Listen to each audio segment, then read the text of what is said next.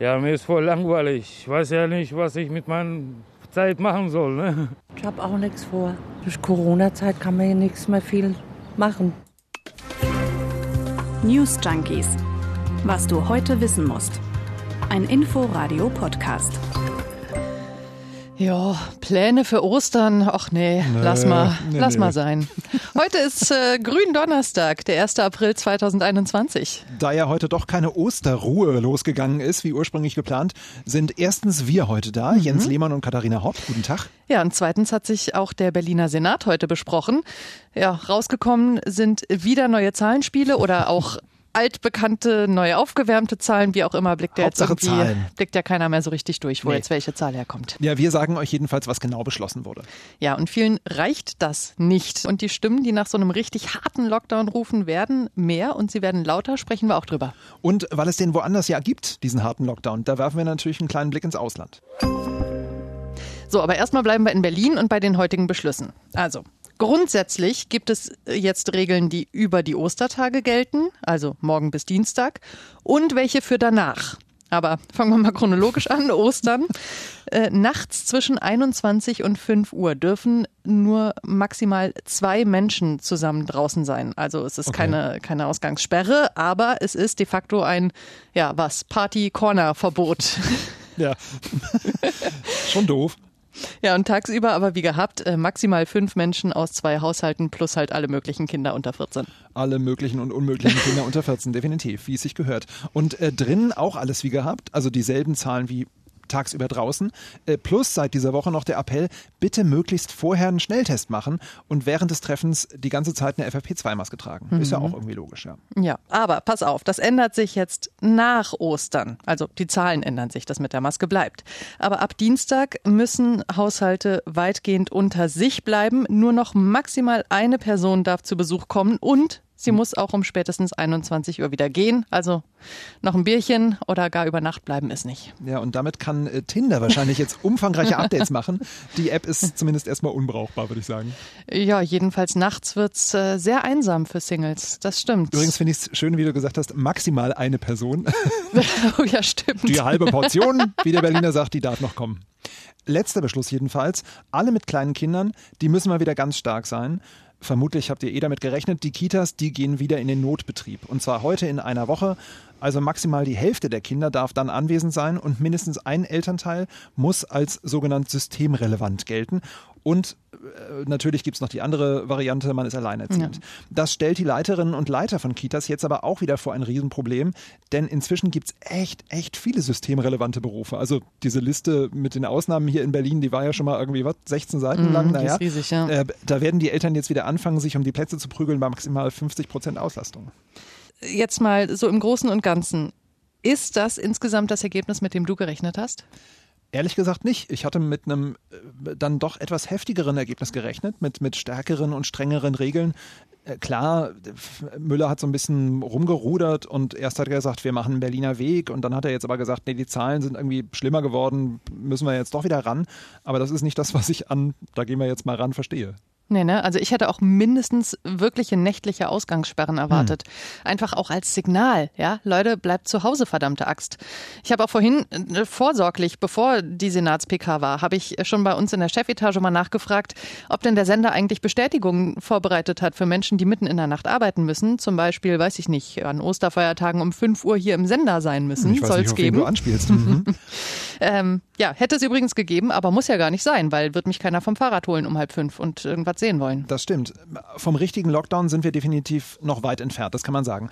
Es ist zwar zum Teil ein bisschen umständlich, auch mit den Selbsttests, jetzt vom Shoppen und so, aber grundsätzlich geht schon nach wie vor ziemlich viel, muss man sagen. Jedenfalls bei uns in Berlin. So, haben wir drüber geredet, aber wie sieht's denn eigentlich in den anderen Bundesländern aus?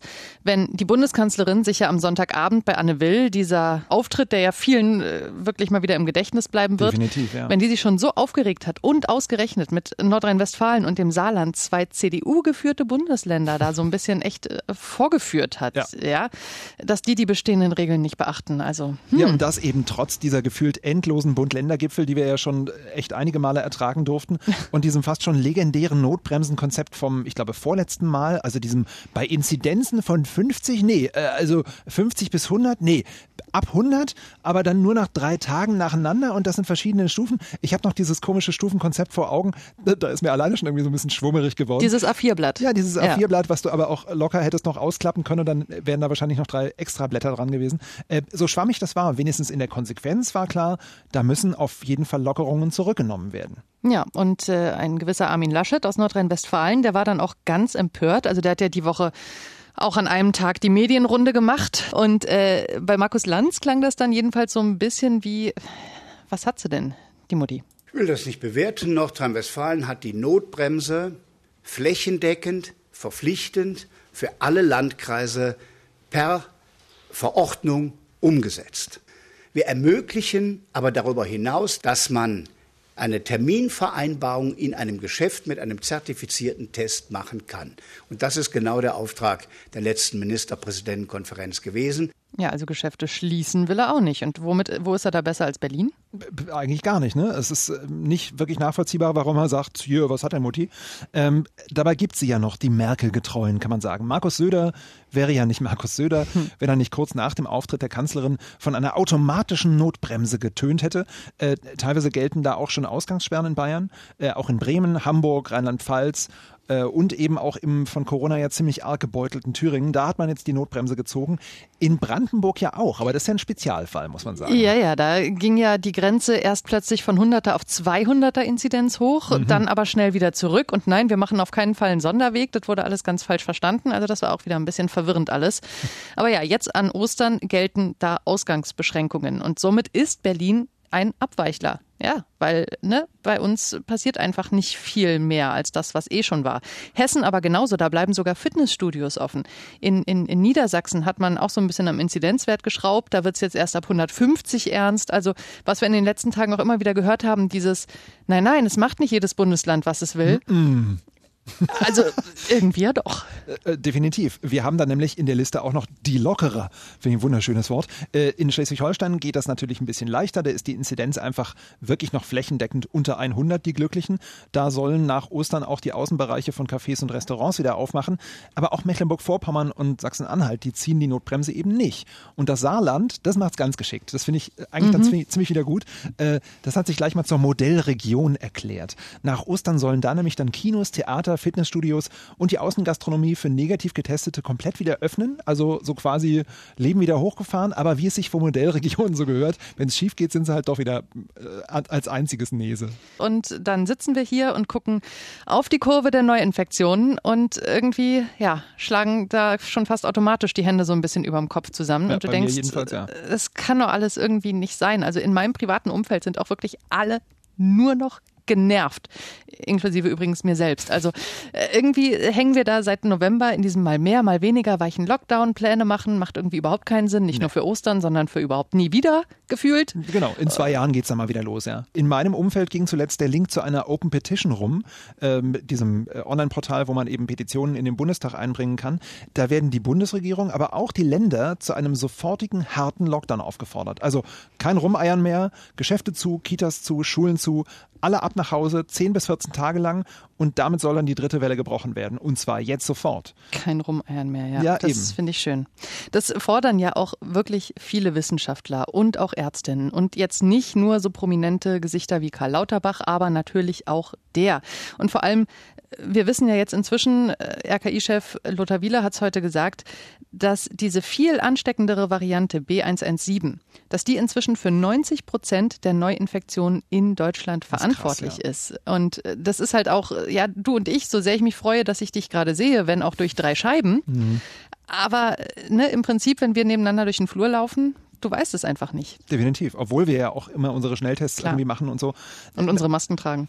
Definitiv. Aber ne, so ähnlich hat sich das wahrscheinlich auch die Kanzlerin gedacht, dass da was passieren muss, als sie letzten Sonntag nämlich Folgendes gesagt hat. Wir müssen mit einer großen Ernsthaftigkeit jetzt die geeigneten Maßnahmen äh, einsetzen. Und einige Bundesländer tun das, andere tun es noch nicht. Und wenn das nicht der Fall ist in sehr absehbarer Zeit, dann muss ich überlegen, das ist meine Amtszeit, das ist meine Verpflichtung, wie kann man das vielleicht auch bundeseinheitlich oder vielleicht, ich denke noch nach, ich bin noch nicht abschließend entschieden. Aber eine Möglichkeit ist dann eben auch, das Infektionsschutzgesetz nochmal anzupacken und ganz spezifisch zu sagen, was muss in welchem Fall geschehen. Wir sind verpflichtet, qua Gesetz, das Infektionsgeschehen einzudämmen. Und im Augenblick ist die Eindämmung nicht da.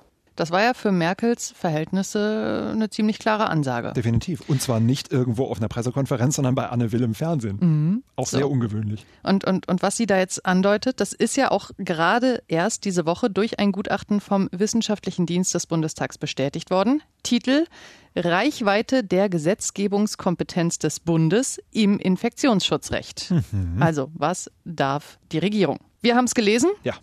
Und äh, da steht, es ist zulässig, dass der Bundesgesetzgeber detailreiche und strikte Regelungen trifft, die so wenig wie möglich Ermessen einräumen. Beim Gesetzesvollzug durch die Länder bestünde in einem solchen Fall wenig Spielraum. Schönstes Beamtendeutsch, aber ich denke, der Inhalt ist klar. Definitiv. Wenig Spielraum lautet nämlich wirklich so quasi die Kernbotschaft. Heißt nämlich übersetzt, die Bundeskanzlerin könnte mit einer kleinen Änderung im Infektionsschutzgesetz einfach mal durchregieren und eben auch einen harten Lockdown von oben herab anordnen, egal was die Länder dazu sagen, muss man dazu sagen. Ja, aber jetzt kommt ein Aber. Weil in äh, der Demokratie, wie äh, wir sie praktizieren, geht eine solche kleine Änderung im ja. Gesetz eben nicht von heute auf morgen. Klein ne? ist dann gleich groß, ja. Genau, also die äh, Bundesregierung müsste einen Vorschlag dafür machen. Das berät dann der Bundestag im Plenum, dann in Ausschüssen, dann gibt's die Abstimmung. Und weil ja aber auch die Länder am meisten betroffen wären, müsste das Ganze in den Bundesrat. Naja, und da wird's dann natürlich schwierig. Ja, da wird's sehr schwierig. Staatsrechtler haben immerhin gerade noch auf eine weitere, eine letzte Möglichkeit sozusagen hingewiesen, nämlich den Lockdown per Bundesgesetz. Denn so sehr wir auf die Bund-Länder-Konferenzen ja immer wieder starren, die kommen im Grundgesetz gar nicht vor. Da gibt es nämlich dann außerdem noch den Artikel 74, der sagt, dass der Bund Gesetze machen darf zu Maßnahmen gegen gemeingefährliche oder übertragbare Krankheiten bei Menschen und Tieren. Das ist schon eine relativ deutliche Sache. Also theoretisch bräuchte sich die Bundeskanzlerin einfach nur mal das Grundgesetz vornehmen. Ja, aber sind wir wieder bei der Frage, was theoretisch möglich wäre ja. und was ähm, man für vertretbar hält. Ne? Also ja. mutmaßlich wird sie sich das auch auf ihren letzten Metern und auch wenn sie nichts mehr werden will, aber dennoch eher nicht trauen, oder? Ja, vermutlich nicht, nee. Naja, aber wir haben es gehört, der Tonfall wird nochmal schärfer und zwar auch beim Blick ins Ausland. Der wissenschaftliche Sachverstand liegt auf dem Tisch. Vor allen Dingen liegen auch die Nachbarländer sozusagen vor uns, die ja. das ja alles durchlebt haben. Und manchmal bin ich ein bisschen überrascht, dass vielleicht manch einer glaubt, der mir dann sagt, red nicht immer von der Inzidenz und red doch. Ich meine, ich rede nicht nur von der Inzidenz, ich rede von dem R-Faktor, das heißt exponentielles Wachstum, wenn der größer 1 ist. Und ich rede davon, dass seit Anfang März 700 Intensivbetten wieder mehr besetzt sind. Das heißt also, viel Zeit haben wir nicht. Dann schauen wir eben nochmal ganz konkret auf diese Nachbarländer, die die Kanzlerin da im Blick genommen hat, um eben auch Vergleiche zu schaffen. Denn das mit den Zahlen und den Maßnahmen, das liegt relativ nahe, wenn man nach Frankreich guckt. Mhm, da gucken wir eh immer gerne mal rüber ne? Ja. und gleichen jetzt ab, ob dies oder das mit unserem Föderalismus besser klappt oder eben mit dem französischen Zentralstaatsprinzip. Und umso spannender fand ich es jetzt, dass wir in dieser Pandemie wirklich lange, lange, lange, was die Zahlen angeht, relativ Hand in Hand gegangen sind sind mit den Franzosen. Ja, seit dem Herbst sind die Ausschläge in Frankreich aber dann doch deutlich größer ja. geworden, muss man sagen. Jetzt gerade schießen die Zahlen total durch die Decke. Sieben Tage Inzidenz, die liegt bei rund 375. Die Intensivstationen, die sind echt schon voll. Also die 700, die Frau Merkel hier für äh, Deutschland erwähnt, das wäre ein Traum in Frankreich. Ähm, aber wieso und weshalb, das weiß halt keiner genau. Jedenfalls macht Frankreich jetzt wieder dasselbe wie letztes Jahr um diese Zeit, und zwar einen Lockdown, und zwar einen so einen richtigen harten. Ja, der galt ja bislang nur für die besonders schlimm betroffenen Regionen. Also ne, auch in Frankreich, da wird schon auch nach Departements und nach Regionen unterschieden und es gilt nicht immer überall dasselbe. Aber jetzt heißt es eben als Ultima Ratio aus Paris, Leute, wir bekommen das nicht hin. Also gilt jetzt für alle und mindestens vier Wochen lang strikte Ausgangssperre nachts, tagsüber nur mit triftigem Grund raus, Geschäfte zu und auch Schulen wieder zu. Die waren ja fast durchgängig geöffnet. Also da werden jetzt alle Register gezogen. Also das französische Tinder befindet sich schon lange im Update-Modus. Nochmal ganz kurz zurückgeguckt nach Deutschland. Zu sagen, es ist dieser dämliche Föderalismus, der hm. alles ausbremst, der Flickenteppich, das ist offenbar doch zu kurz gegriffen. Beim Impfen sind die Franzosen übrigens genauso langsam wie wir. Also auch da keine Vorteile.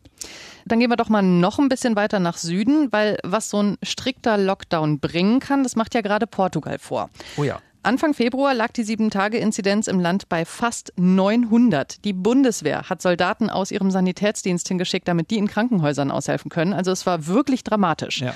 Und jetzt Schnitt, acht Wochen später, die Inzidenz liegt unter 30. Und auch alle anderen Indikatoren haben sich deutlich verbessert. Ja, und das ging und geht nur mit richtig harten Ansagen und richtig, richtig viel Disziplin. Seit Mitte Januar darfst du im Prinzip in Portugal nur noch zur Arbeit, wenn unbedingt nötig, Lebensmittel einkaufen und zum Arzt. Das war's. Freunde oder Verwandte treffen.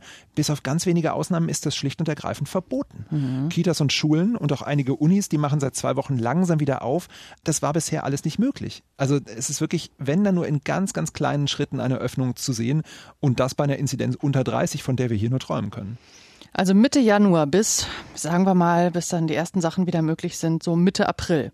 Das ist ähm, deutlich mehr als diese 10, 14 Tage, Ja. die jetzt gerade in Deutschland äh, von vielen äh, gefordert werden, ne? wo hier irgendwie gesagt wird, komm, wir machen mal zwei Wochen alle dicht und dann wird sich das schon wieder erledigt haben. Nee, nee, das sind drei Monate. Ja, also stimmt. ich muss sagen, ich finde es sehr schwer vorstellbar, dass äh, jetzt hier die Bevölkerung drei Monate mitmachen würde. Ja, und auf der anderen Seite gibt's ja jetzt auch in Portugal mahnende Stimmen, die sagen, das ist zu früh, wir können jetzt noch nicht wieder raus aus dem Lockdown, sonst riskieren wir die vierte Welle. Also auch da weiß man einfach noch nicht, wie nachhaltig die Nummer wirklich ist, muss man auch wieder dazu sagen. Aber Umfragen zeigen eben auch genau das, was du gerade gesagt hast. Auch in Portugal sind die Menschen müde und, und die können und die wollen auch langsam echt nicht mehr.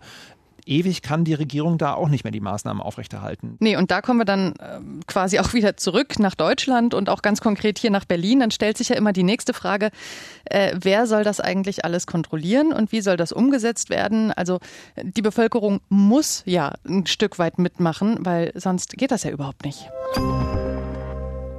Ja, wir haben ja vorhin schon viel über Ausgangssperren auch hier in Deutschland geredet und über Einschränkungen der Bewegungsfreiheit und über die Kontaktbeschränkungen und über die Updates bei Tinder. Also, ne, das, das ist ja schon eine ganze Latte. Ja, und dann fährst du aber gestern, vorgestern mit dem Rad so ein bisschen durch Parks, durch Gärten, an der Spree lang, am Schlachtensee lang, einfach so ein bisschen durch die Stadt und denkst, hm, ganz schön voll hier. Ja. Aber ist ja auch, aber ist ja auch schön draußen. Also, äh, wer oder was soll denn die Menschen jetzt noch aufhalten, wenn bald wieder so schönes Wetter ist und dann auch jetzt noch Ostern soll es ja doch nicht regnen? Ja, also diese Fragen, äh, die habe ich mir gestellt. Die Fragen hat sich aber auch zum Beispiel die Deutsche Polizeigewerkschaft gestellt und so ihre Gedanken äh, drüber gemacht. Der ja durchaus umstrittene Gewerkschaftschef Rainer Wendt, der klingt ziemlich besorgt. Der hat der neuen Osnabrücker Zeitung ein Interview gegeben und vor einer harten Prüfung für die Polizei gewarnt, denn die Stimmung in der Bevölkerung, die sei inzwischen aufgeheizt. Die sei wirklich kurz vorm Kippen und da wird es schwer, die bestehenden Regeln eben durchzusetzen bei so einer Lage. Ja, was er konkret gesagt hat, die größten Ängste, das hat unsere Hauptstadtkorrespondentin Evi Seibert nochmal zusammengefasst. Angesichts des schönen Wetters an Ostern würden sich die Leute danach sehnen, die Regeln zu lockern und Freiheiten auch gegen die Regeln zu erzwingen. Immer häufiger würden dabei Maskenpflicht und Abstandsregeln ignoriert. Viele Leute nehmen bei Kontrollen keine Weisungen der Polizei mehr an, würden die Beamten beleidigen, sogar treten und anspucken. Die Polizei sei deshalb an Ostern in Alarmbereitschaft. Ja, kann man sich gut vorstellen. Definitiv, ja. Aber die Polizei kann halt auch nicht immer und überall da sein und ah, ja, es kann auch nicht nur darum gehen, strikt irgendwelche Gesetze zu befolgen, ja. Das hat auch Berlins Regierender Michael Müller vorhin nach der Sitzung nochmal äh, relativ eindrücklich gesagt. Die Politik kann appellieren, die Politik kann auffordern, dieses oder jenes zu tun.